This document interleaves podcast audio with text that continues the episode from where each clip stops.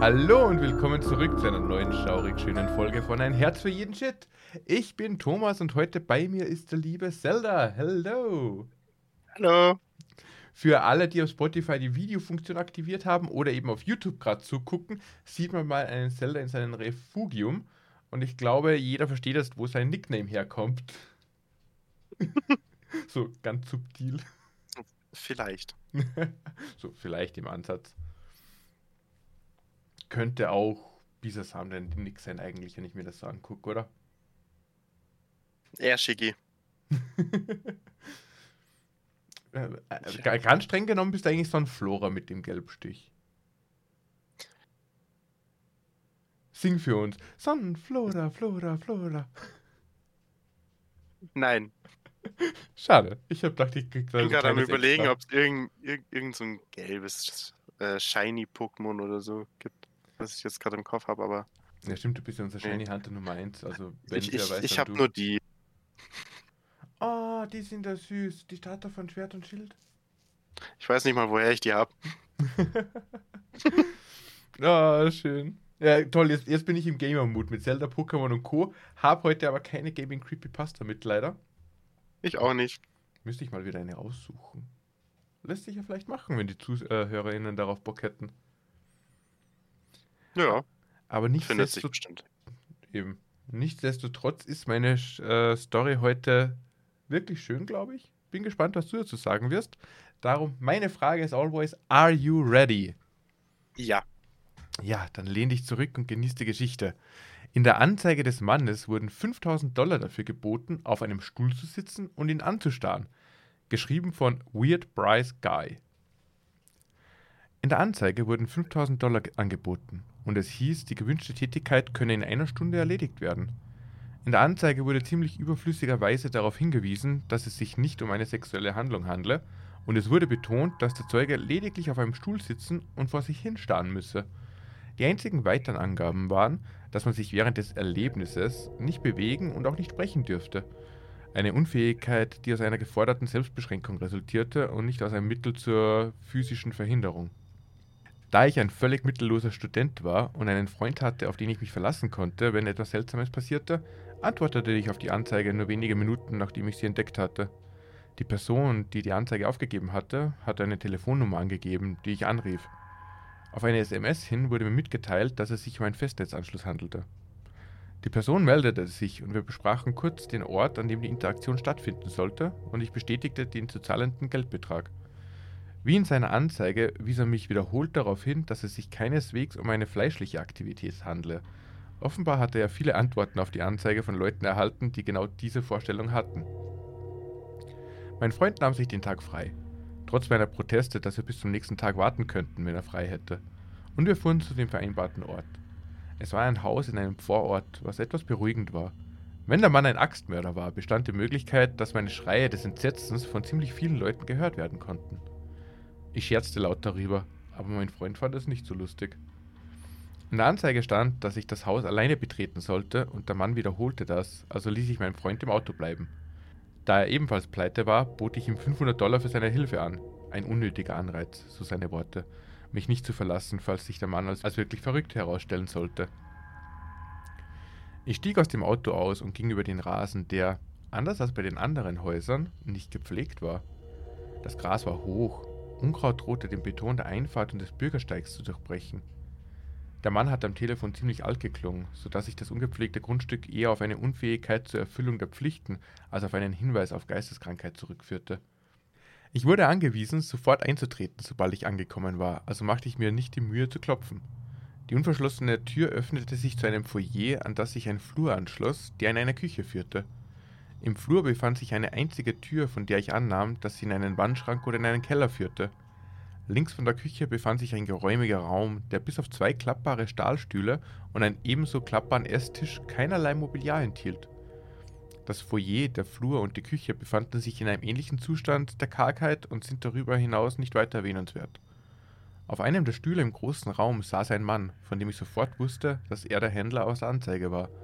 Er hatte eine gewisse Vertrautheit an sich, eine dieser Situationen, in denen eine Stimme eine fast unheimliche Spiegelbild der Person ist, von der sie kommt.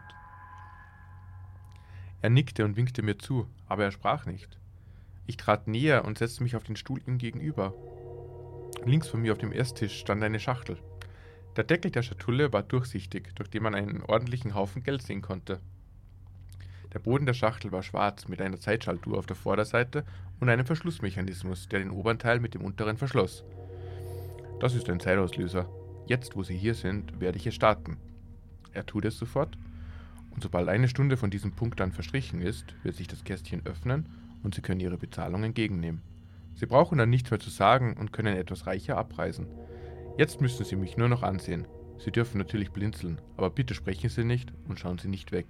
Es ist sehr wichtig, dass Sie still und ruhig sind. Und so begann das Anstarren. In den ersten paar Minuten war es erwartungsgemäß unangenehm. Er starrte mich direkt an. Aber nach einer Weile wurde die Seltsamkeit der Umstände langweilig und ich gewöhnte mich an sie. Sein Gesicht war nicht ungewöhnlich, aber auch nicht gerade gut aussehend. Einfach genug, um ihn anzusehen, aber nicht unbedingt jemand, bei dem man ohne Reiz verweilen wollte. Er war etwa 65, sein Haar war ergraut und dünn, sein Gesicht begann zu schlaff zu werden, seine blauen Augen blinzelten leicht, die Sehschärfe ließ zweifellos nach. Trotz seiner ständigen gegenteiligen Beteuerungen konnte ich mich des Eindrucks nicht erwehren, dass er daraus ein abstraktes sexuelles Vergnügen zog, so eine Art in die Auge der Geliebten starren. Aber trotz der unglaublich unangenehmen Erfahrung in dieser Stunde, die ich gleich beschreiben werde, zeigte er zu keinem Zeitpunkt ein Verhalten, das auf Erregung schließen ließ. Nach etwa zehn Minuten verdoppelte sich die Seltsamkeit des Erlebnisses. Von unten und dann weit hinter mir hörte ich ein unruhiges Geschrei, als wäre eine Gruppe von Menschen die Kellertreppe hinaufgestiegen und hätte sich kurz vor der Küche versammelt, um sich angeregt zu unterhalten. Ich wollte mich umdrehen. In der Anzeige war nicht von der Anwesenheit anderer Personen die Rede, aber die Augen des Mannes schienen mich geradezu anzuflehen, mich auf ihn zu konzentrieren. Er sprach jedoch kein Wort. Ich widerstand meinem Instinkt, hielt meinen Blick auf ihn gerichtet und lauschte dem Lärm der Menschenmenge hinter mir. Das Seltsame war, dass ich zwar hören konnte, wie sie sich unterhielten, und sogar gedanklich zwischen den Sprechern unterscheiden konnte, aber ich verstand kein einziges Wort, das gesprochen wurde. Sie hatten sich inzwischen in die Küche begeben, aber kein einziges Wort war für mich verständlich. Und noch merkwürdiger war, dass es offensichtlich war, dass sie Englisch sprachen. Ich konnte die Nuancen und die Struktur der Sprache erkennen. Der Blick des Mannes verriet nichts, außer dass er unausgesprochen darauf bestand, dass ich meinen Blick auf ihn richtete. Meine Unfähigkeit, die eindeutig englischen Worte zu erkennen, beunruhigte mich sehr, und ich begann, Worte in meinem Kopf zu sagen, um mich zu vergewissern, dass ich die Sprache nicht irgendwie vergessen hatte. Ich konnte nicht genau feststellen, wie viel Zeit verstrichen war. Der Timer war zu weit außerhalb meines Blickfelds, aber nach etwa 40 Minuten waren die Stimmen direkt hinter mir, im großen Raum. Es waren vielleicht zwölf verschiedene Stimmen, die alle plapperten und lachten und eine unerkennbare Abwandlung einer Sprache sprachen, die ich seit fast zwei Jahrzehnten beherrschte. Frauen, Männer und Kinder unterhielten sich direkt hinter mir. Keine einzige war auch nur einen Moment lang zu verstehen. Ich war erschrocken. Ihr Auftauchen und ihre Wanderung vom Keller bis direkt hinter mich war seltsam, ja. Aber die Möglichkeit, dass etwas mit mir nicht stimmte, dass ich vielleicht eine Art Schlaganfall oder einen neurologischen Ausrutscher hatte, war weitaus schlimmer. Meine Augen waren auf dem Mann geblieben, aber mein Geist hatte sich für einen Moment zurückgezogen und diese düsteren Möglichkeiten durchgespielt. Als ich meinen Blick wieder auf den Mann richtete, sah ich, dass er weinte. Unhörbar natürlich, aber die Tränen waren da. Die Lippen bebten leicht. Mein Instinkt zwang mich fast zu fragen, was los war, aber ich hielt mich zurück, sowohl um der Erfahrung willen, als auch aus einer neuen Angst heraus, dass ich durch das Sprechen die Aufmerksamkeit der anderen Teilnehmer auf mich lenken könnte. Und aus irgendeinem unerklärlichen Grund war ich mir sicher, dass ich ihre Aufmerksamkeit nicht wollte. Dann brach eine neue Angst aus. Was ist, wenn die Gruppe ihre Bewegung fortsetzt, wenn sie vorwärts drängt und uns umschwärmt? Mit jeder Sekunde, die verging, wurde ich mir sicherer, dass beim Anblick dieser Leute etwas Schreckliches passieren würde. Ihre Stimmen wurden zwar lauter, aber sie kamen nicht näher. Ich begann zu zittern, mein Herzschlag beschleunigte sich und meine Atmung wurde schwer. Ich versuchte mich zu beruhigen, aber die Anwesenheit dieser Menschen hinter mir war so schrecklich, dass ich immer noch keine Worte finde, um es richtig zu beschreiben. Als ich erschauderte, stieß ich gegen meinen Willen ein leises Stöhnen aus. Es war kaum hörbar, mehr ein Ausstoßen von Luft als eine richtige Emission der Stimmbänder. Aber die Augen des Mannes weiterten sich vor Schreck, und von hinten hörte ich zum ersten Mal etwas, das ich verstehen konnte. Oh, möchte sich jemand der Party anschließen? Ich erstarre an Ort und Stelle, sogar mein Herz schien seine Bewegungen einzustellen. Der Lärm hinter mir dauerte noch immer an, aber er wurde von deutlich weniger Menschen verursacht. Die Aufmerksamkeit mehrerer Mitglieder war offenbar von der Unterhaltung abgelenkt worden, zu mir hingezogen. Ich wurde wie eine Statue und erlaubte mir nicht einmal zu blinzeln. Die Augen des Mannes blieben groß, aber er hatte aufgehört zu weinen. Er starrte mich mit etwas an, das ich nur als hirnloses Entsetzen beschreiben kann. Trotz meiner früheren Überzeugung, dass der Anblick dieser Menschen etwas Schreckliches auslösen würde, versuchte ich in seinen Augen auch nur ein schwaches Spiegelbild der Szene hinter mir zu sehen. Aber es spiegelte sich nichts wieder, nicht einmal seine Gedanken. Ich hätte schwören können, dass ich eine Aufforderung hörte, sich der Party anzuschließen. Die Stimme einer Frau. Ob es eine der Freundinnen des lieben alten Vaters war? Eine Männerstimme. Ha! Der alte Narr könnte keine Freunde erhalten, selbst wenn sein Leben davon abhinge. Dafür habt ihr beide gesorgt. Eine dritte Stimme, wieder ein Mann. Ein Chor von beunruhigenden Gelächter bricht aus. Nun gut, wollen wir wieder nach unten gehen? Die anderen, die noch nicht gesprochen hatten, schienen zuzustimmen, obwohl ich sie nicht verstehen konnte. So allmählich, wie sie gekommen waren, verschwanden die Stimmen, kehrten nach unten zurück und wurden schließlich unhörbar. Einige Minuten später schaltete sich die Zeitschaltuhr neben uns ab, was anzeigte, dass die Stunde vorbei war. Der Mann brach in diesem Moment fast zusammen, ließ sich in seinem Sitz zurücksinken und atmete schwer. Ich wollte ihm helfen, aber er erhob eine Hand und wies mich ab. Bevor ich etwas sagen konnte, rief er Danke und wiederholte dies mehrmals zwischen den Atemzügen. Er hatte wieder angefangen zu weinen, aber diese Tränen schienen aus Erleichterung oder vielleicht sogar Freude zu kommen. Nach einigen Augenblicken erholte er sich wieder und setzte sich aufrecht in seinen Stuhl. Er deutete auf die Schachtel und sagte, das Geld gehört Ihnen. Es steht Ihnen frei zu gehen. Ich danke Ihnen aufrichtig, dass Sie mich in dieser Zeit begleitet haben, dass Sie mich bemerkt haben. Bitte nehmen Sie das Geld und verlassen Sie diesen Ort. Ich werde mich selbst bald auf den Weg machen. Trotz der äußerst bizarren Erfahrung wollte ich keine Fragen stellen. Diese wandernde Horde von Partylöwen hatte mich zu Tode erschreckt, und ich wollte nicht länger als nötig in dem Haus bleiben. Ich schnappte mir das Geld und steckte es ein, ohne es zu zählen, und ging davon. Dabei winkte ich hinter mir her. Ich verließ das Haus so schnell und leise wie möglich. Ich schloss die Tür und war erleichtert, dass ich keine eiligen Schritte auf der Treppe gehört hatte. Mein Freund parkte noch immer vor dem Haus, genau dort, wo ich ihn zurückgelassen hatte. Ich stieg ins Auto und stieß den schwersten Seufzer meines Lebens aus. Schätze, er ist nicht aufgetaucht, hä? Das überrascht mich nicht. Keiner verschenkt einfach so fünf Riesen. Wovon redest du? Ich holte das Geld aus meiner Tasche und zeigte es ihm. Er schaute auf das Geld und dann mit dem Ausdruck von Ungläubigkeit auf mich. Aber du warst doch nur fünf Minuten da drin. Hast du es gestohlen? Ich lachte. Die Art von nervösen Lachen, das man ausstößt, wenn jemand etwas sehr Merkwürdiges sagt und wenn man gerade eine gefährliche Erfahrung überlebt hat. In meinem Fall könnte beides der Grund gewesen sein. Schließlich beruhigte ich mich und sagte, wovon redest du? Ich war eine Stunde lang da drin. Das Geld war in einer verschlossenen Kiste mit einem Timer, der genau auf diese Zeit eingestellt war.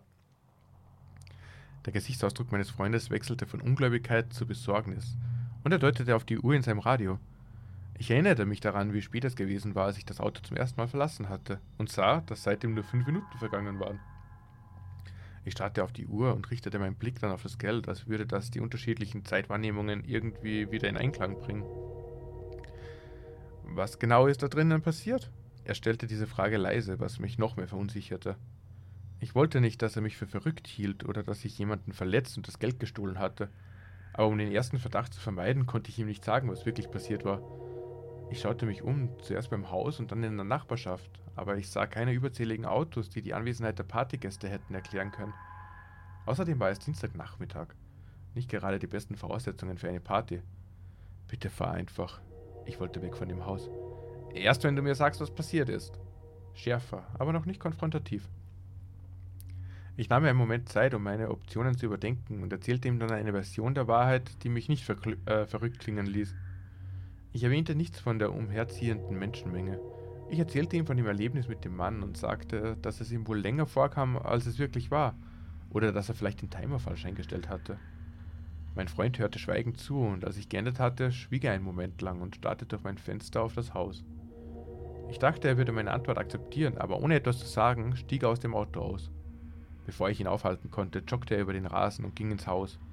Ich hätte mit ihm hineingehen sollen, aber meine Nerven hinderten mich daran, wieder hineinzugehen. Nach ein paar Minuten kam er zurück, stieg leise ein und startete den Wagen. Und? meinte ich. Nun, was hat er gesagt? Es war leer. Völlig leer. Niemand war da drinnen. Es gab nicht mal ein einziges Möbelstück. Er fuhr vom Bordstein weg und begann die Straße hinunterzufahren. Ich wusste nicht, was ich sagen sollte, also sagte ich nichts und er setzte mich an meinem Haus ab, ohne ein weiteres Wort zu sagen. Ich weiß nicht, was mit mir in diesem Haus passiert ist, aber das Geld ist echt genug. Ich habe schon etwas davon für Lebensmittel ausgegeben. Mein Freund wollte nichts davon haben. Das kann ich verstehen, denke ich. Ich weiß nicht, was er glaubt. Ich weiß nicht mal, was ich glaube. Aber hoffentlich denkt er nicht, dass ich etwas Schreckliches getan habe. Vielleicht denkt er, ich hätte mir die ganze Sache ausgedacht, obwohl ich auf keinen Fall in der Lage gewesen wäre, 5000 Dollar zusammenzubekommen, schon gar nicht für einen Streich. Was auch immer die Wahrheit ist, das Geld ist echt und dafür bin ich dankbar. Hm. Tja, was glaubst du, dass da passiert ist? ähm, schwer zu sagen. Klingt eher so, als ob sie äh, in so eine ähm, Taschendimension gegangen ist. Ja, aber warum war, wenn es eine Taschendimension war, wieso wurde er dann von den Partyleuten ignoriert, bis er mal ein Geräusch von sich gegeben hat? Einer der Partygäste hat ja gesagt, äh, dafür habe ich gesorgt, dass er keine Freunde hat. Mhm.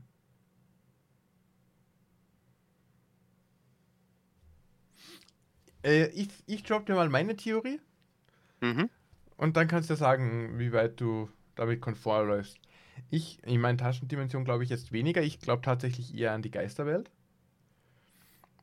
Äh, dass das alles gesamt Geister waren von einer Familie und die Familie offenbar diesen alten Opa da quasi gefangen hielt, beziehungsweise halt abgesondert hat von der realen Welt, selbst bis in den Tod hinein und ihn jetzt auch noch gefangen hält. So im Afterleben. Und Mhm. der war aber stark genug, dass er eben telefonieren konnte und hat sich quasi einen Mensch gesucht, der ihn äh, bestätigt, validiert in seinen letzten Momenten, wo er vermutlich gestorben ist und sich die Partygäste noch drüber lustig gemacht haben. So, der hat eh keine Freunde, merkt eh niemand, wenn er rübernippelt. Und jetzt, wo er von den Menschen quasi validiert wurde, gesehen, äh, gesehen wurde, konnte er endlich dieses Haus verlassen und quasi seiner Familie entfliehen. Und darum auch diese extreme Dankbarkeit von ihm. Mhm. Das hätte ich so jetzt gesehen. Ja, auch schwer zu interpretieren, die Geschichte, Eben, ja, ich meine, finde ich. die, die Grundidee, glaube ich, ist es egal, ob es eine Dimension oder Geisterwelt ist. Ich glaube halt wirklich, dass der alte Mann von der Familie eben da irgendwie jetzt nicht zwingend gefangen genommen wurde, aber halt isoliert wurde von der Welt. Mhm. Und ich glaube eben, er brauchte einen Menschen, der mit ihm seine letzten Todesmomente nochmal durchlebt. Weil im Das Prinzip, kann sein. er, also ich habe so für mich interpretiert, dass die seine letzten Momente eben in diesem Raum in der Küche, wo er gerade stirbt, ob er jetzt ermordet wurde oder natürlich gestorben ist, sei dahingestellt, aber seine ganze Familie ignoriert. So, der stirbt dann nebenbei und die machen ihre Party in der Küche und reden noch abfällig über ihn. Das könnte sein, deswegen ver äh, versteht man es auch nicht. Eben, ja. Und, und quasi durch dieses Geräusch, aber weil er ja gerade so mit diesem alten Geist verbunden war, durch das Geräusch auf einmal hat die Geisterwelt ihn registriert. So, ey, da ist jemand. Und hätte Mhm. er vermutlich mehr gesagt, hätten sie ihn in, in, äh, mit reingezogen. Drum Das kann alten, sein. drum war es dem alten Mann so wichtig, dass nicht gesprochen wird. Ja. Aber grundsätzlich nehme ich äh, eben eine, zuerst so eine Story, so what the frick ist mit dem da drin passiert, was ging da ab? Aber eben, wenn man Vor allem der Anfang. ja, es ist halt creepy AF, wenn es da so reingehst und da so ein alter Mann sitzt so, du musst mich nur angucken, alles gut. Ja. Aber So sind wir im Alter. Genau, ich sehe es schon. Ich bin jetzt schon Creeper, so es wird nicht besser. Aber wenn du beginnst, die Story zu hinterfragen und zu interpretieren, finde ich sie eigentlich wunderschön, nämlich. Mhm. Also tragisch, aber auch schön. So, du hast Geld bekommen, du hast jemandem helfen können, weiterzuziehen. Oder halt zumindest auszubrechen aus dem ganzen Gedöns. Weil Ja. er sagt ja zum Schluss, ich werde jetzt auch bald gehen.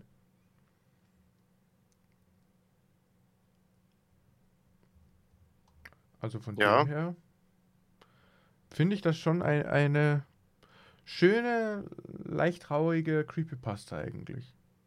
Ja. Und du hast uns heute ja auch eine Creepypasta mitgebracht. Du hast mir den Ja. Titel vorab schon geschickt. Und ich bin jetzt Genau. nämlich gespannt, weil Grüße gehen raus an unseren Streamkollegen Rost. Ich lasse mich überraschen, ob der eine Hauptrolle in dieser Story bekommt.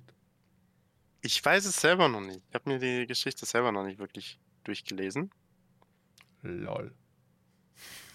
So. Die Creepypasta heißt Rost. Von Angstkreis Creepypasta. Der durchdringende Duft von Eisen und Rost stieg sofort mit brutaler Macht in meine Nase, als ich den ersten Schritt auf dem mit rostroten Stahlplatten bedeckten Boden dieser lang vergessenen Insel tat. Vor vielen Jahrzehnten wurde hier in Hunderten von Fabriken die verschiedensten Dinge hergestellt, angefangen von Pestiziden und Düngemitteln über Konserven, Medikamente und Plastikbehälter, bis hin zu Stahl, Lebensmittelzusätzen und Lacken. Doch was auch immer die Fabriken jeweils hergestellt hatten, eines hatten sie alle gemeinsam. Sie waren regelrechte Dreckschleudern. Selbst wenn damals noch recht wenig Interesse an Nachhaltigkeit oder Umweltschutz bestand, hatten die beteiligten Firmen sich mit ihren Dreckschleudern in dieses Niemandsland im Meer weit ab von den Ballungszentren zurückziehen müssen. Sterbende Wälder und kranke Tiere waren das eine, aber kein Land der Welt konnte es verantworten, wenn seine Bewohner zu Zehntausenden an Lungenschäden starben. Das war weder human noch wirtschaftlich. Dass die Länder, die nach den Erzeugnissen dieser Fabriken gi- gierten, schlechte PR und die Wut ihrer Bürger fürchteten, war aber nicht der einzige Grund für die Firmen, ihre Fabriken auf diesem abgelegenen Eiland anzusiedeln.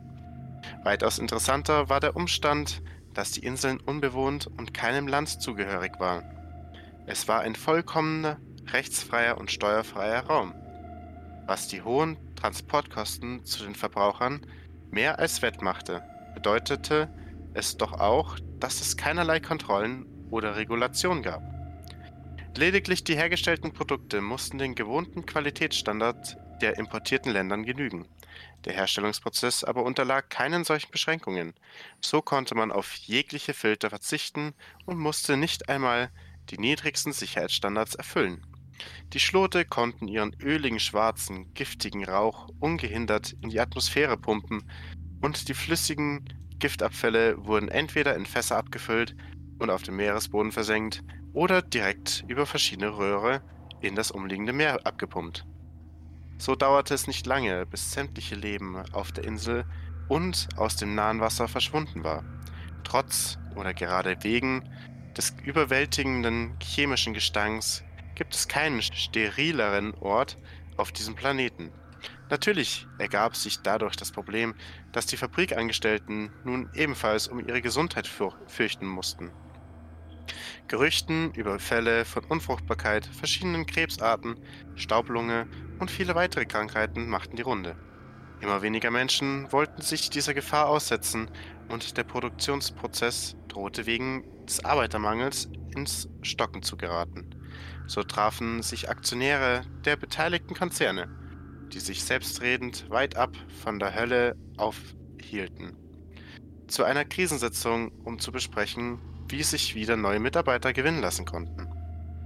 Einige Vertreter schlugen ernsthaft vor, die Umweltbedingungen zu verbessern und wenigstens ein Mindestmaß an Sicherheit zu gewährleisten, aber sie wurden überstimmt, was vor allem an den nackten Zahlen lag. Die Umweltschäden zu beseitigen und die notwendigen Filter und Sicherheitssysteme einzurichten, wäre sehr teuer geworden. Deshalb entschied man sich für eine andere Lösung. Man verdoppelte die Gehälter der Arbeiter, errichtete ihnen Luxuswohnungen und ein eigenes kleines Vergnügungsviertel im Kino mit Kinos, Restaurants, Schwimmbädern, Einkaufszentren und sogar Bordellen. Gleichzeitig bekam jeder von ihnen als zusätzlichen Bonus eine hohe Risikolebensversicherung, die ihren Familien im Todesfall absichern würde. Alles in allem war diese Lösung deutlich günstiger und sie funktionierte. Trotz der Gesundheitsgefahr siedelten sich mehr und mehr Menschen in der Arbeitersiedlung an und tauschten Geld und Vergnügen gegen Arbeitskraft und Lebensjahre. Nur wenige von ihnen wurden älter als 40 und die meisten starben einen qualvollen Tod, während immer wieder neue Güter an die konsumgierigen Ländern dieser Welt verschifft wurden. Dennoch funktionierte das Geschäftsmodell noch viele Jahre lang, bis es den Betreibern aufgrund der wachsenden Umweltbewegung und einer immer kritischeren und vernetzteren Öffentlichkeit zu riskant wurde. Die Fabriken schlossen ihre Pforten für immer und die Arbeiter verließen ihre vergiftete Arbeitsstätte, um die letzten Jahre ihres Lebens in den Intensivstationen ihrer Heimatländer zu verbringen. Die Fließbänder standen still und die schwarzen Wolken der Schornsteine verschwanden. Auch wenn sich die hiesige Umwelt bis heute nicht von ihrer Vergewaltigung erholt hat, gleichzeitig begannen die Gezeiten und die salzige Seeluft den Stahl- und Eisenkonstruktionen mehr und mehr zuzusetzen und legten einen rostigen, roten Trauerschleier über das Gelände. An diesem Punkt der Geschichte beginnt meine eigene. Ich bin Manfred Druckmann, 39 Jahre alt und meines Zeichens Journalist und Historiker und habe seit jeher eine, ein Fable für die vergessenen Episoden der wechselvollen Menschheitsgeschichte. Das ist auch der Grund, weshalb ich mich auf diese verlassene Insel begeben habe, wo ich nun diese ganz besondere Dokumentation drehen möchte. An meiner Seite ist mein treuer Kameramann, Jonas, der als einziger sowohl verrückt als auch loyal genug war, um mich auf dieses Abenteuer zu begleiten. Wir sind keine richtigen Freunde, aber nach jahrelanger Zusammenarbeit sind wir auch nicht weit davon entfernt. Den Rest der Welt haben wir mit den kleinen Frachtkahn hinter uns gelassen, der gerade am Horizont verschwindet und dessen Kapitän ich nur gegen einen nicht eben geringen Geldbetrag zur Überfahrt bewegen konnte. So schließt sich der Kreis. Wieder einmal war es Geld, das einen Menschen überzeugen konnte, trotz Widerwillen hierher zu kommen. Der Mann meinte, dass die Insel verflucht sei, und damit hat er ja auch irgendwie recht. Es ist ein unheimlicher und gefährlicher Ort, selbst ohne Geister und, oder Dämonen. Zwar haben Messungen in der Gegend ergeben, dass die Gesundheitsgefahren inzwischen so weit gesunken sind, dass man hier einige Tage ohne nennenswerte Langzeitschäden verbringen kann, aber dennoch ist es alles andere als ein Luftku aber dennoch ist es alles andere als ein Luftkurort. Andererseits gab es auch Forscher, die sich trotz der Gefahren nach Tschernobyl oder Fukushima wagten. Außerdem hatte ich neben meinem beruflichen noch ein privates Interesse. Mein Vater hat hier gearbeitet. Er gehörte zu den letzten, die sich diesem Wahnsinn noch ausgesetzt haben, und er ist nie wieder zurückgekehrt.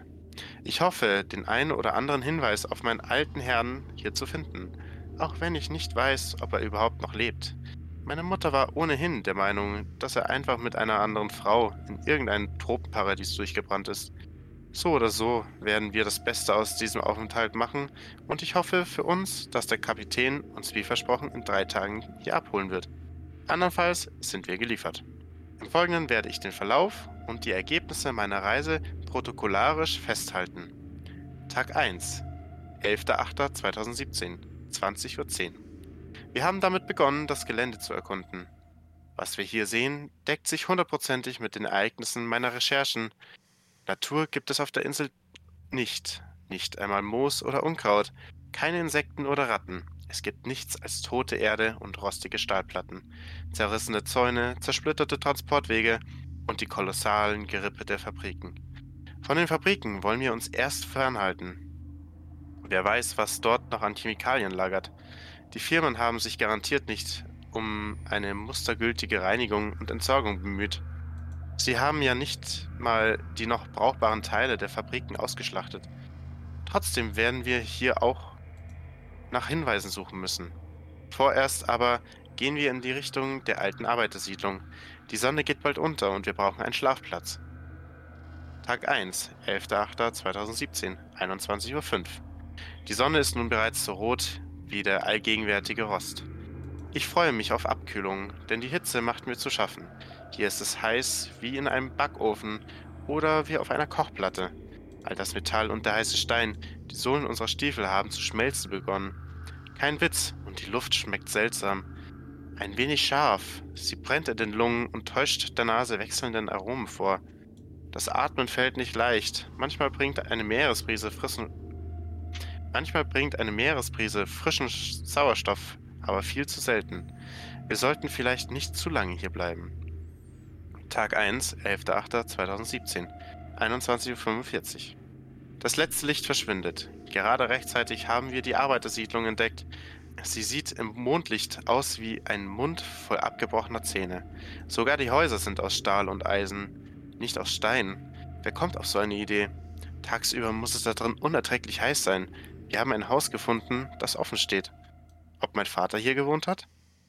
Das finden wir lieber morgen bei Tageslicht heraus. Jetzt sind wir beide viel zu erschöpft. Innen war es sicher einmal hübsch. Ein großzügiges Haus mit mehreren Zimmern. Ein großer Röhrenfernseher steht im Wohnzimmer. Wie alles hier ist er mit Eisenstaub und Rost bedeckt. Die Couch davor ist feucht und stinkt. Genauso wie auch das Bett. Zum Glück haben wir die Schlafsäcke dabei. Es kann nicht gesund sein, dort zu liegen. Die Couch und die Matratzen der beiden Betten sind so ziemlich das einzige hier, das nicht aus Metall besteht. Ansonsten scheinen sie hier einen ziemlichen Metallfimmel zu haben. Schränke, Tische, Bettgestelle, Türen, Wände, der Boden, alles aus Metall. Zumeist aus Eisen und Stahl, rostigem Stahl. Wir finden außerdem eine Metallplatte auf dem Metalltisch im Arbeitszimmer. Jemand hat etwas daran eingeritzt. Wir wissen nicht, was es bedeutet, aber aus irgendeinem Grund macht es mir Angst. Sie erheben sich, steht dort. Insgesamt dreimal und das dritte Mal unterstrichen und mit fünf Ausrufezeichen. Was soll das bedeuten? Vielleicht ein Arbeiteraufstand, aber davon hätte ich sicher bei meinen Recherchen erfahren. Heute werden wir das Rätsel wohl nicht lösen. Wir sollten lieber etwas Schlaf finden. Tag 2, 12.08.2017. 1.31 Uhr. Diese Hitze, selbst in der Nacht kühlt es hier kaum ab. Jonas hat sich inzwischen nur noch mit Unterwäsche bekleidet, einfach auf seinen Schlafsack gelegt. Aber ich nicht. Ich möchte unbedingt, dass ein paar Lagen Stoff zwischen mir und der Luft dieses Ortes sind. Es reicht ja schon, sie einatmen zu müssen. Selbst wenn sie nicht mehr so giftig ist wie früher. Sie ist mir nicht geheuer. Sie kommt mir vor, als wäre sie nicht für Menschen geeignet. Nicht für sie gemacht. Und dann diese Gerüche. Gerade waren da Erdbeeren, dann Schwefel und jetzt Mandeln? Ist das Blausäure? Ich hoffe nicht. Ansonsten sind wir am Arsch. Tag 2. 12.08.2017. 3.43 Uhr. Anscheinend keine Blausäure. Ich fühle mich kaum anders als zuvor, Jonas auch nicht. Dennoch finden wir keinen Schlaf, denn da sind diese Geräusche, eindeutig reale Geräusche. Das auf einer eigentlich verlassenen Insel. Sollten hier wirklich noch immer Menschen ausharren? Aber wie und warum sollten sie ein solches Geräusch erzeugen? Zuerst haben wir es für einen Traum gehalten, dann aber ließ es sich nicht mehr leugnen. Ein schrilles, maschinenhaftes Kreischen, wie von, ein, wie von Bremsen oder Eisenbahn. Und dann ein blecherndes Donnen, gleichmäßig und dröhnend, fast wie ein Puls. Es kommt von der nahen Fabrik, da bin ich mir sicher. Und es hört nicht auf. An Schlaf ist kaum zu denken, aber wir sind beide total erschöpft. Wir müssen es zumindest versuchen. Tag 2, 12.08.2017. 4.11 Uhr. Es geht nicht. Schlafen können wir hier vergessen. Es ist nicht nur die Lautstärke, auch wenn wir die einen unter normalen Umständen schon um den Schlaf gebracht hätten. Es ist vor allem die Angst. Irgendjemand ist auf dieser Insel und hat uns bemerkt. Vielleicht nur ein paar störrische Einsiedler, die sich den Umzug verweigern, aus falsch verstandener Nostalgie. Solche Leute findet man an, in vielen verschiedenen unbewohnbaren Geisterstädten und Katastrophengebieten. Aber hier? Welche angenehmen Erinnerungen sollte ein Mensch mit diesem Zentrum der Ausbeutung und Gesundheitsgefährdung verbinden? So jemand musste einen ziemlichen Dachschaden haben. Vielleicht sogar einen massiven Dachschaden, dass er Fremde mit rostigen Eisenstangen oder giftigen Chemikalien, von denen hier mit Sicherheit immer noch welche in halb verrotteten Fässern lagern, töten würde. Oder auch einfach mit einer Schusswaffe. Immerhin gab es hier einst einen Konzer konzerneigenen Sicherheitsdienst. Und was ist, wenn es gleich mehrere sind? Es mag Paranoia sein, aber wir sitzen hier auf einer vergessenen Insel mitten im Meer und umgeben von noch immer giftigen Gewässern fest, während unsere Ohren von diesen grauenhaften Geräuschen gefoltert werden. Da ist ein bisschen Paranoia wohl erlaubt. Wir müssen unbedingt erfahren, wie die Lage hier ist und wer diese Geräusche verursacht. Jonas meint zwar, dass wir warten sollten, bis die Sonne aufgeht, und wenn ich an die Geräusche denke und an diese Fabrikruine, die im Mondlicht wie ein bösartiges, untotes Grippe auf der Lauer zu liegen scheint, kann ich seinen Wunsch verstehen. Aber ich führe an, dass wir ja Taschenlampen haben und dass tagsüber sogar noch heißer wird.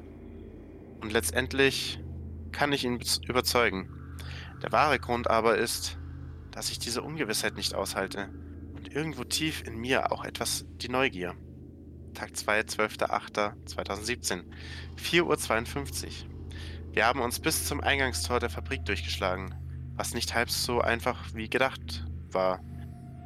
Zwar liegt der Eingang nicht weit von der Siedlung entfernt, aber der Weg dahin ist das reinste Minenfeld. Überall Schrott, Drahtstücke und schmierige, ölige Pfützen. Und es grenzt an ein Wunder, dass wir es in der Dunkelheit heil hierher geschafft haben. Aber dennoch sind wir hier. Das metallische Kreischen wie auch das gleichmäßige Donnern sind laut geworden. Erst dachten wir, dass wir den gefährlichen Weg durch oder über den Drahtzaun nehmen müssten, aber zum Glück ist das Tor nur angelehnt. Zwar ist es festgerostet, aber als wir gemeinsam dagegen drückten, gibt es letztendlich mit einem reißenden Geräusch nach. Wir schließen die Augen, um keinen Rostsplitter abzubekommen, aber Jonas zieht sich dennoch einen Schnitt an der Wange zu. Immerhin kommen wir rein. Tag 2, 12.08.2017, 5.13 Uhr. Das Gelände der Fabrik ist riesig. Was hier wohl hergestellt wurde? Leider sind die meisten Hinweisschilder und Beschriftungen zugerostet oder verwittert. Was ich erkennen kann, sind Warnsymbole, hochgiftig, ätzend, reizend. Alles nicht sehr ermutigend. Die Luft schmeckt hier bitterer und schärfer. Jonas hustet immer öfter. Auch mir brennt es in den Lungen. Tag 2, 12.08.2017. 5.24 Uhr. Wir haben die Quelle des Geräusches ausgemacht. Sie kommt aus dem Hauptgebäude. Das Haupttor ist verschlossen, aber ein Seiteneingang ist offen. Wir gehen rein. Irgendetwas zieht mich dorthin. Bei aller gebotenen Vorsicht, als wäre ich Eisen und dort drin ein gewaltiger Magnet. Tag 2, 12.08.2017, 5.27 Uhr. Innen ist stockdunkel. Zum Glück haben die Taschenlampen genug Saft. Die Wände sind voller Rost, selbst die Luft scheint voller Rost zu sein. Alles schmeckt nach Eisen. Es ist hier noch viel heißer als draußen und statt einer großen Fabrikhalle gibt es nur einen engen, verwinkelten Gang nach dem anderen. Zudem verzweigen und kreuzten die Gänge sich noch alle paar hundert Meter. Wir laufen ernsthaft Gefahr, uns zu verirren. Jonas besteht darauf, umzukehren, und wir haben einen heftigen Streit. Aber ich kann ihm noch einmal überzeugen, weiterzugehen. Wahrscheinlich zum letzten Mal. Tag 2, 12.08.2017, 5.36 Uhr. Unglaublich. Es klingt fantastisch, aber während wir durch die verwirrenden Gänge geirrt sind, sind wir auf einmal etwas, sind wir auf etwas gestoßen. Auf einen halb verwitterten, grauen Arbeiter-Overall. Und auf dem Kleidungsstück steht in blassen, roten Lettern Herbert Druckmann. Als ich das las, dachte ich kurz, ich hätte den Verstand verloren. Ich meine, wie groß ist die Wahrscheinlichkeit, dass ich in, in dem riesigen Gebäude ausgerechnet den Overall meines Vaters entdecke? Noch dazu, wo es hier mehr als 100 Fabriken gibt. Und dass es der Overall meines Vaters ist, daran habe ich keinen Zweifel. Natürlich sagt mir die Logik, dass es auch jemand anderen mit diesem Namen geben kann, aber ich weiß es einfach. Mir ist fast, als würde ich in seine tiefe Stimme hören. Sogar sein Gesang, die Kinderlieder von damals und dann später diese Gespräche mit mir und meiner Mutter am Küchentisch. Ganz besonders an dem Tag, an dem ich ihn zum letzten Mal gesehen habe. Er hatte gerade ein paar Wochen Urlaub gehabt, in denen er wie üblich zu uns gereist war und sah wirklich schlecht aus. Er, aber er versuchte mit wahrem Feuereifer meine Mutter und mich zu überzeugen, mit auf die Insel zu kommen. Dann könne er uns häufiger sehen. Und außerdem gäbe es bestimmt auch Arbeit für sie und irgendwann für mich. Gut bezahlte Arbeit, anständige Arbeit. Und nicht so eine Zeitverschwendung wie die Schule oder das Studium, das ich danach ergreifen wollte. Aber ich hatte keine Lust auf einen Umzug. Und schon gar nicht dorthin. Und auch meine Mutter war von seinem Vorschlag nicht eben begeistert. Im Gegenteil. Sie versuchte sogar, ihn davon zu überzeugen, diesen elenden Job aufzugeben und ich könnte sie gut verstehen. Schon damals hatte er diesen seltsamen Ausschlag und er hat schwarzen Schleim gehustet. Aber als er eingesehen hatte, dass er bei uns auf Granit beißt oder auf Eisen beißt, wie er das damals äh, immer gesagt hat, er hatte ein Fable für Eisen entwickelt. Wenn ich so darüber nachdenke, ist er in sein Auto gestiegen und wir haben ihn nie wieder gesehen.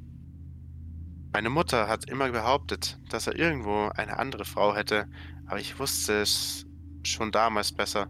Dieser Mann hatte keinen Sinn mehr für sexuelle Reize. Für ihn gab es nur diesen Job. Diesen verfluchten, selbstzerstörerischen Job.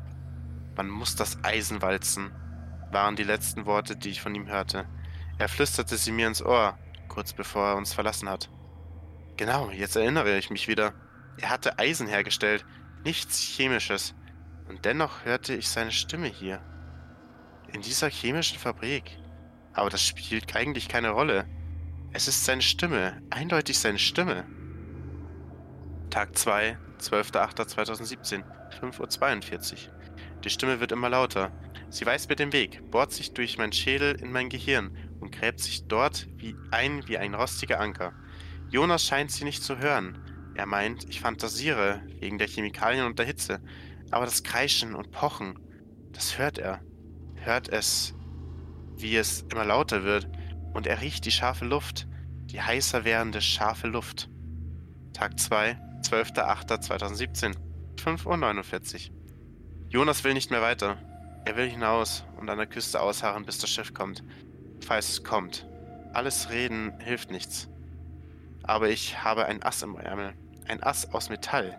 Ein Erbstück meines Vaters. Der Lauf der Waffe drückt sich in den Nacken meines Kameramanns.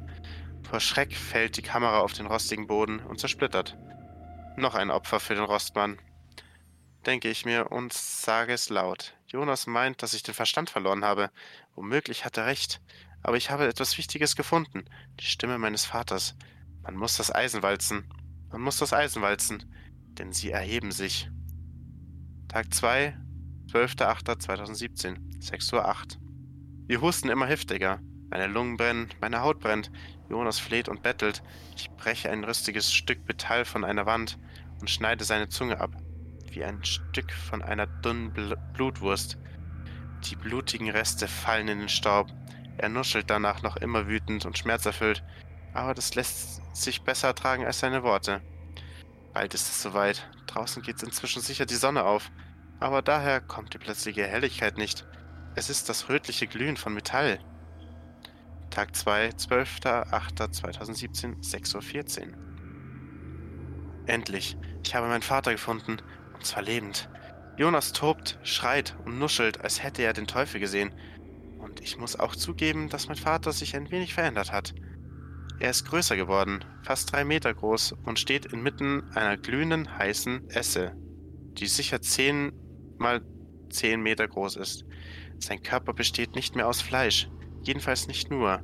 In seiner Haut stecken rostige Eisenstücke, die ein Teil von ihm geworden sind.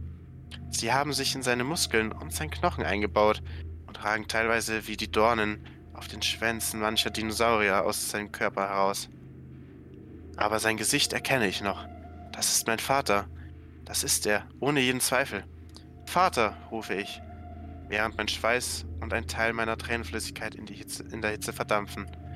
Ich weiß nicht, ob er mich erkennt, denn er antwortet nur tonlos mit seiner tiefen, brummigen Stimme man muss das Eisen wälzen, während er mit den bloßen Händen flüssiges Stahl aus dem Becken schöpft und daraus flache Stücke walzt, von denen bereits einige Dutzend auf einem großen Stapel liegen.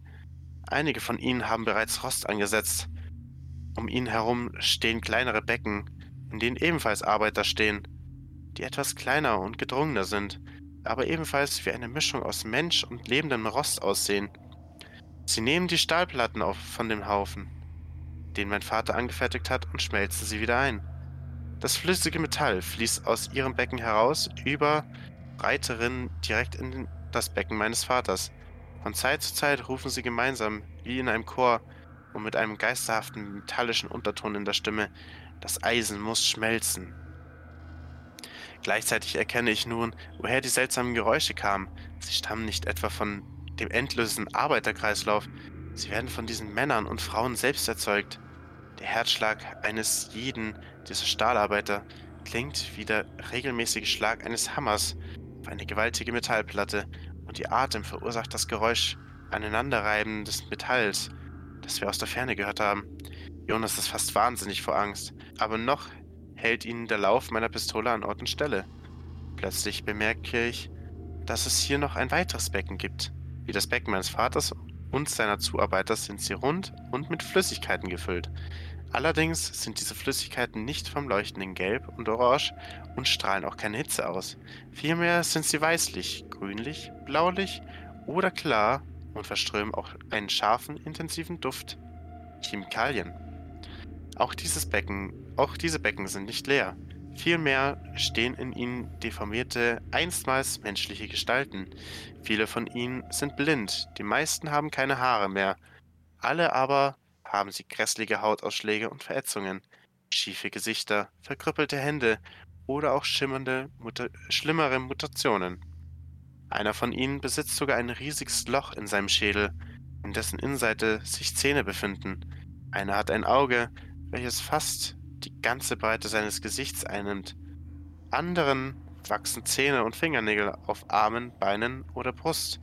Und einer hat eine pechschwarze, dicke Zunge, die bis auf den Boden hängt und die mit roten Warzen und Augäpfeln übersät ist. Ständig fließen neue Chemikalien aus ihnen heraus, und ich begreife, dass sie den Stoff produzieren und sich gleichzeitig davon ernähren. Sie sind lebende Perpetuum mobiles. Nur ein Becken ist leer. In ihm liegt die grüne Flüssigkeit still, wie in einem unberührten See. Langsam steigen die mutierten Gestalten aus ihren Becken und kommen auf uns zu. Sie erheben sich, flüster, flüstere ich, und erinnere mich dabei an die Warnung oder besser an die Verheißung aus der Arbeiterhütte, in der wir übernachtet hatten. Mir kommt eine Idee. Ich packe Jonas grob an den Schultern und zerre ihn mit mir. Er versucht noch einmal panisch, sich zu befreien, besonders als wir den mutierten Chemiearbeitern immer näher kommen. Aber ich bin stärker, die Kraft der Bestimmung. U, Ans, As, Ich, Aachen, Itte, Ab, Itleid, nuschelt er flehend. Aber schon nehmen ihn warzige, stinkende Hände mit zu vielen oder zu wenigen Händen in Empfang. Mich rühren sie nicht an. Es ist fast so, als würden sie wissen, was ich vorhabe. Man muss das Eisen walzen, sagt mein Vater erneut, und ich erkenne die Schönheit seines Wahnsinns und die Einfachheit seiner Aufgabe. Ich wünschte, ich könnte schon zu ihm stoßen, aber dafür ist es noch zu früh. Und vielleicht ist das auch nicht meine Aufgabe. Endlich haben die Chemiearbeiter es geschafft, Jonas in das freie Becken zu werfen. Sofort wirft seine Haut Blasen. Er schreit vor Schmerzen, aber sehr bald schon wird das nicht mehr wichtig sein, nicht einmal für ihn. Man muss das Eisen walzen, stimme ich in das Mantra meines Vaters ein. Tag 4, 12.08.2017, 7.15 Uhr. Die frische Luft, die von der See herweht, fühlt sich mit einem Mal so verkehrt an. Aber das ist kein Wunder. Als ich hier ankam, war ich noch ein anderer Mann. Ein Schiff erscheint am Horizont. Jonas und die anderen hat, halten sich versteckt. Jonas hat nun zwei Köpfe, wenn auch nur noch halb so viel Intelligenz. Aber das ist nicht schlimm. Intelligenz ist nur eine Bürde. Was man wirklich braucht, ist eine Aufgabe. Das sollte mein Vater mir und meiner Mutter damals klar machen. Aber wir waren zu taub, um zuzuhören. Zum Glück versteht mein Vater und ich uns jetzt voll und ganz, auf eine Weise, auf die wir uns früher nie hätten verstehen können. Während das Schiff näher und näher kommt und bald an der Insel anlegen wird, streichle ich das kalte Metall meiner Pistole und denke an all die Fabrikarbeiter, an all die erwachten, erhobenen Chemie- und Stahlarbeiter, die im Verborgenen auf ihre Gelegenheit warten. Jeder braucht eine Aufgabe und meine kenne ich jetzt. Den Menschen da draußen dabei zu helfen, ihre Aufgabe zu finden. Denn es gibt noch viel zu viele leere Fabriken auf der Insel. Und wie mein Vater sagen würde, man muss das Eisen walzen. Was war das für ein Drogentrip gerade? Ein sehr großer anscheinend. Zuerst habe ich mir doch gedacht, so, okay, ich habe keine Ahnung, wo die Story hingeht. So, Story, ein bisschen Umwelt angreifen, eben die Verschmutzung aus der, der industriellen Zeit kennt man. Daneben, ich fand es irgendwo funny, dass sie so alle fünf Minuten brav wieder Zeitprotokoll schrieb, weil Mhm. gerade bei so einem 5-Minuten-Sprung denke ich mir, kannst auch durcherzählen. Fand ich funny. Dann eben so, okay, sie bekommt offenbar einen an der Klatsche, weil sie die Stimme ihres Vaters hört. Und dann eskaliert sie auf einmal, bedroht ihren Kameramann mit einer Pistole, schneidet ihm die Zunge raus und geht mit ihm wieder da rein. Ich meine, was zum Teufel? Ja, das hat mich auch ein bisschen geflasht. Ähm, I mean. Hat die zu viel an den Chemikalien geschnüffelt da drin, oder? Ja, wahrscheinlich. Weil, ganz. Oder es, es war kein, kein Rost, sondern eher ein Virus, der durch die Chemikalien und so weiter entstanden sind. Ja, aber also so, so ein Virus, der quasi einen sehr merkwürdigen Fetischismus für Eisen entwickelt hat. Mhm. Weil wenn das tatsächlich so gewesen wäre, dass sie da diese komische Eisen-Aliens, nenne ich es jetzt mal frech, da unten äh, gesehen hätte, dann ist das aber schon was Gröberes, weil ganz ehrlich, stell dich mal als Mensch in eine heiße Esse. Auch wenn du schon so halb Cyborg-Virus-Mensch bist, keine Ahnung. Mhm. Also selbst wenn du noch einen Funken Nerven hast, schreit der. Ja. Ich glaube persönlich eher, das war ein Trip von ihr. Also die waren da drin, die hat dann eben tatsächlich zu viel an den Chemikalien geschnüffelt. Das, Mhm. das mit ihrem Vater und so glaube ich schon, dass der weggegangen ist, dass der so, so eben zu großes Arbeitsvieh war. Da war sie vielleicht auch emotional selbst getriggert von dem Ort. Und da drin eben dann mit dem ganzen Rost und den ganzen Restchemikalien, die vielleicht drin sind, hat sie angefangen zu halluzinieren und dann hat sie eben den Vogel rausgehauen. Sie hat ihren Kameramann bedroht und um die Ecke gebracht und geht jetzt dann auf das Schiff los. Naja, er lebt ja noch. Ja, in ihrem Kopf. Wenn das echt nur eine Wahnvorstellung ist, was meine Theorie ist, dann hat die ihn wahrscheinlich in, in irgendein Loch geschmissen und denkt sich, ah, da, da war aber da jetzt als Chemiewesen. Vielleicht. Jetzt hat er halt zwei Köpfe. Und doppelt so wenig Intelligenz. Also du glaubst, sie hat das real erlebt, dass sie nicht halluziniert. Ich glaube, dass sie es real erlebt hat, wegen den ganzen Umweltschäden und Stoffen, die, wo alles in, auf dem Boden, im, den Gebäuden und in der Luft sind. Also dass sie tatsächlich äh, einen rostigen Virus oder so haben. Ja. Wird so gesehen ja auch passen, eben weil es halt irgendwo auch die, die Gesellschaft in Spiegel vorhalten ist und weil es halt nicht ganz aus der Welt hergeholt ist. Ich meine, wa- was die Chemikalien anrichten können, kann man in Geschichtsbüchern nachlesen. Äh, wo es mir eben ein bisschen zu bunt wurde, waren diese Perpetuum mobile Eisenmenschen. Da habe ich mir gedacht, so, selbst wenn das ein Virus ist, ich glaube eher, die hat zu viel geschnüffelt. Also äh, ich bleib dabei. Aber von dem her eine sehr schöne, kreative Story, vor allem, die Ja. sich unerwartet relativ schnell dann eskaliert hat, weil es am Anfang war es wirklich lang, ruhig, träge, aufbauend. Ich habe schon immer gewartet, welchen Einsatz unser lieber Rost haben wird. Und dann innerhalb von fünf Minuten, Ja, Action pur. Also in dem Moment, wo sie die Pistole gezogen hat, ging es einfach nur noch heiß her. Wortwörtlich. Ja. Also eine andere Story mal. mhm. Es hat nämlich was, muss ich gestehen, aber irgendwie denke ich mir halt auch so, was zum Teufel? Ich bleib dabei. Das ist so mein Übersatz über die ganze Geschichte. Ja. Und vor allem, sie ist nämlich dann die Einzige, die eine Aufgabe hat, aber nicht mit dem Eisen infiziert ist. jeder hat ja eine Aufgabe. Ja, aber jeder muss ja zu, zu, zu, äh, zur Fabrik und arbeiten und mit den Eisen Ja, und- verschmelzen. Und ihre Aufgabe ist es, mehr Leute anzulocken. Ja, aber irgendwie gemein. Sie will mit ihrem Vater doch so eng beisammen sein und darf selbst kein Esserwesen sein. Ich hätte keine Lust drauf. Ich auch nicht. also ja, ich meine, wir haben unsere Aufgabe. Wir sind äh, Content Creator. Wir sind dazu da, Leute zu entertainen. Also von dem her Ja. lässt sie uns hoffentlich in Ruhe. Und das passt nämlich auch gut zur, zur, Überleitung. Ich hoffe, wir konnten euch, liebe ZuhörerInnen, nämlich auch mit dieser Folge schön entertainen, weil dann haben wir unsere Aufgabe für dieses Mal erfüllt. Und würde sagen, mit dem nächsten Mal erfüllen wir sie hoffentlich auf ein neues. Und bis dahin sage ich vielen Dank fürs Zuhören. Danke an Zelda fürs Dabeisein. Gerne.